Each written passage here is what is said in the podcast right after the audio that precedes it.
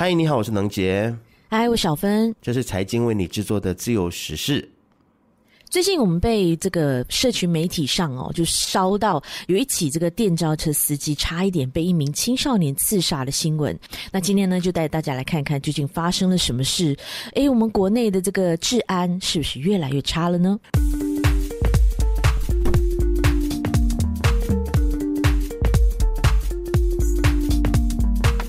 最近这几个星期呢，不管你是用什么样的社交媒体，可能都会看到一个广为流传的影片。那么这个影片的内容呢，就是看到一名无意的少年乘客在华裔司机准备向这位少年找零钱的时候呢，就被这位少年用一把刀子试图的直接要插入他的胸口啊。那么幸运的是呢，武器被安全带挡着，所以就没有让这个少年得逞。所以在这个社交媒体上面呢，不少的网民就纷纷的转发梗图，然后就表示说：“哎呀，现在当司机都必须要给驾驶座上面安上安全板或者是这个铁网，才能够抵御外来的攻击呢。那究竟是发生什么事情呢？竟然能够让这名少年拿着刀捅向这名电召车司机呢？”那事件呢，就要回溯到十一月二十七号的下午五点四十三分左右啊，就是在下班的时间啦。那就有一位电召车司机呢，在接到了订单之后呢，就到庆隆花园来载客，也就是这个十三岁的少年哦。当时呢，就要去载他。当时呢，少年就要求，哎，司机啊，可不可以把他送到这个泰安花园？可是呢。抵达了之后呢，少年又要求司机把他送回庆隆花园。诶，是在搞笑吗？少年又带着司机，好像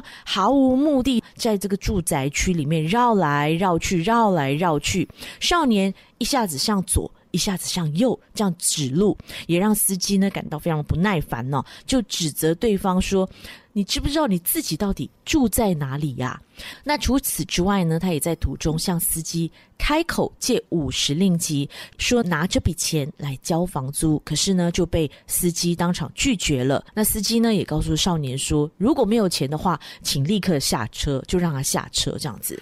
那么在接近目的地的时候呢，这个司机就让少年下车。那么正当这个司机准备要拿出零钱要找钱给这个少年的时候呢，突然这个少年呢就从后座，然后他就手拿一把二十五厘米的真刀，试图要插入司机的胸口，而且还尝试要抢走司机口袋里面的钱。令人感到庆幸的就是呢，武器就被安全带挡住。那么再加上这个司机他的反应灵敏啊，所以就咬住对方的手，然后就成功就抢过刀子，才成功的保命逃过一劫。可能这个少年在后座他的这个发力不足，施力点不够，所以就没有造成司机受到实质上的伤害。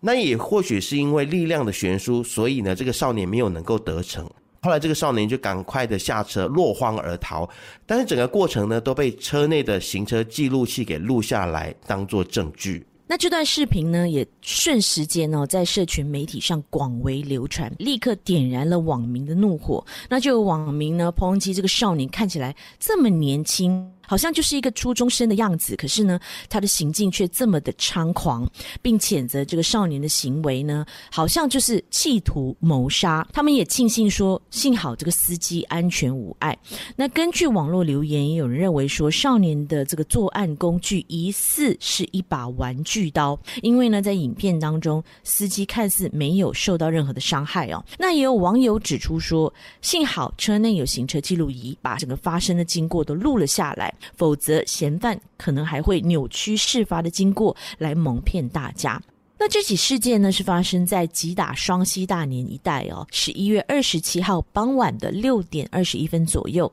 那警方接到投报了之后呢，是在晚上十点左右就援引第三九三企图抢劫条文来逮捕这个嫌犯哦。那这个少年呢，在十一月二十八号就被押上了双溪大年推事庭，申请延扣。但是呢，推事以被告未成年为理由，就批准延扣这名被告一天驻查。那么，根据马来报章《每日新闻》后来的报道呢，这名六十五岁华裔司机，他的一名不愿意透露姓名的孩子被访问的时候呢，他就说自己的父亲并没有大碍啦，只是暂时需要休息，以及拒绝接见任何人。他表示呢，一切都交给警方去处理和调查。而马来报章《每日新闻》也有继续追问当事人的孩子，他的父亲是否会继续的来当电召车司机。那他就表示说呢，目前为止呢还不知道自己父亲的意向如何，所以不少的网民都表示自己的三观被刷新了。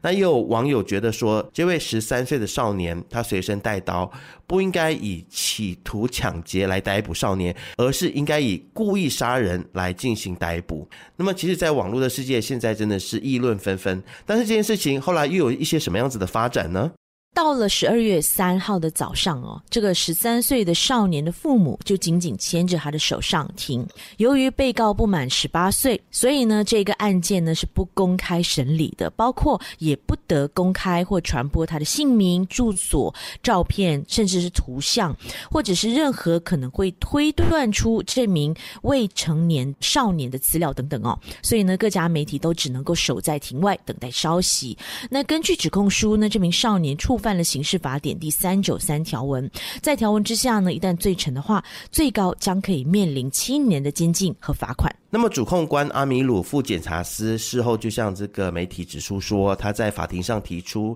让被告以四千令吉保外。那被告的援助律师呢，杜拉杜安就表示说呢，被告的父亲是一名罗里司机，他是跟着班次收费的，所以他的收入是非常不稳定的。而母亲只是一名家庭主妇，要养四名孩子，因此呢，就要求推事减少保释金。除了这个之外呢，这名十三岁的少年呢，他并不认罪哦，那最终也获准以两千令吉以及一名担保人保外候审。案件将会在二零二四年的一月十七号在法庭上。再次审讯。啊听到这边呢，大家都不免会倒吸一口凉气哦。就有不少的网民表示说，非常的震惊，纷纷都表示说，哎，都已经有视频为证了，少年竟然还是不认罪，这不是摆明了睁眼说瞎话吗？或许在不少人的眼里呢，看起来所有的道歉在意外发生之后呢都不值钱。可是这名少年的不认罪的行为呢，确实是让广大的网友们感到非常不解哦。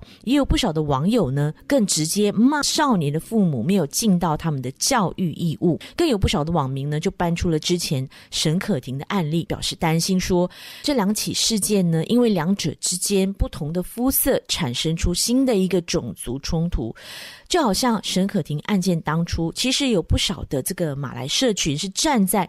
八位少年这一边的，在社群媒体上呢，就发文来谴责这名司机沈可婷，说他当时呢是不当驾驶等等。当然，在这边呢，也不少人觉得说这件事情好像没有必要上升到种族的议题哦。因为如果一件具有法律争议的事情，一开始大众就把它的焦点聚焦在种族、血统、社会地位、性别等等，那原本应该被讨论的重点，还有犯罪事实呢，都会因此而失焦。整个国家的法律体系、少年犯罪的问题，也不会因此受到大众的关注。再者，如果大家对于公益主要的担心不是基于犯罪事实，而是基于肤色和种族，这或许才是藏在我们背后更大的社会问题。所以，社会大众应该要做的是，将这个案件交由法律程序去解决，而不是进一步的将案件种族化或者是政治化，让原本的社会问题失去了被解决的契机。自由时事是 B F M 财经制作的节目，你可以在财经的官网 c a i g i n dot m y b f m dot m y 或者是最新版本的 B F M App，还有各大的播客平台。来收听到我们的节目，自由时事，自由的聊时事，让你做出正确决策。